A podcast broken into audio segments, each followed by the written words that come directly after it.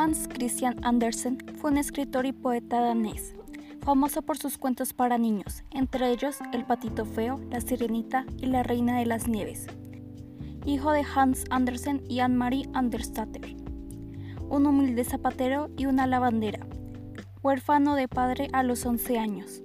Se crió con una madre alcohólica y tuvo que buscarse la vida de mala manera en sus primeros años, mientras en su interior iba creciendo el escritor.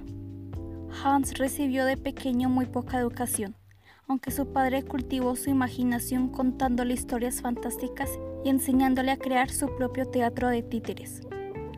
Desde 1822 publicó poesía y obras de teatro, y gracias a sus más de 150 cuentos infantiles se estableció como uno de los grandes de la literatura mundial.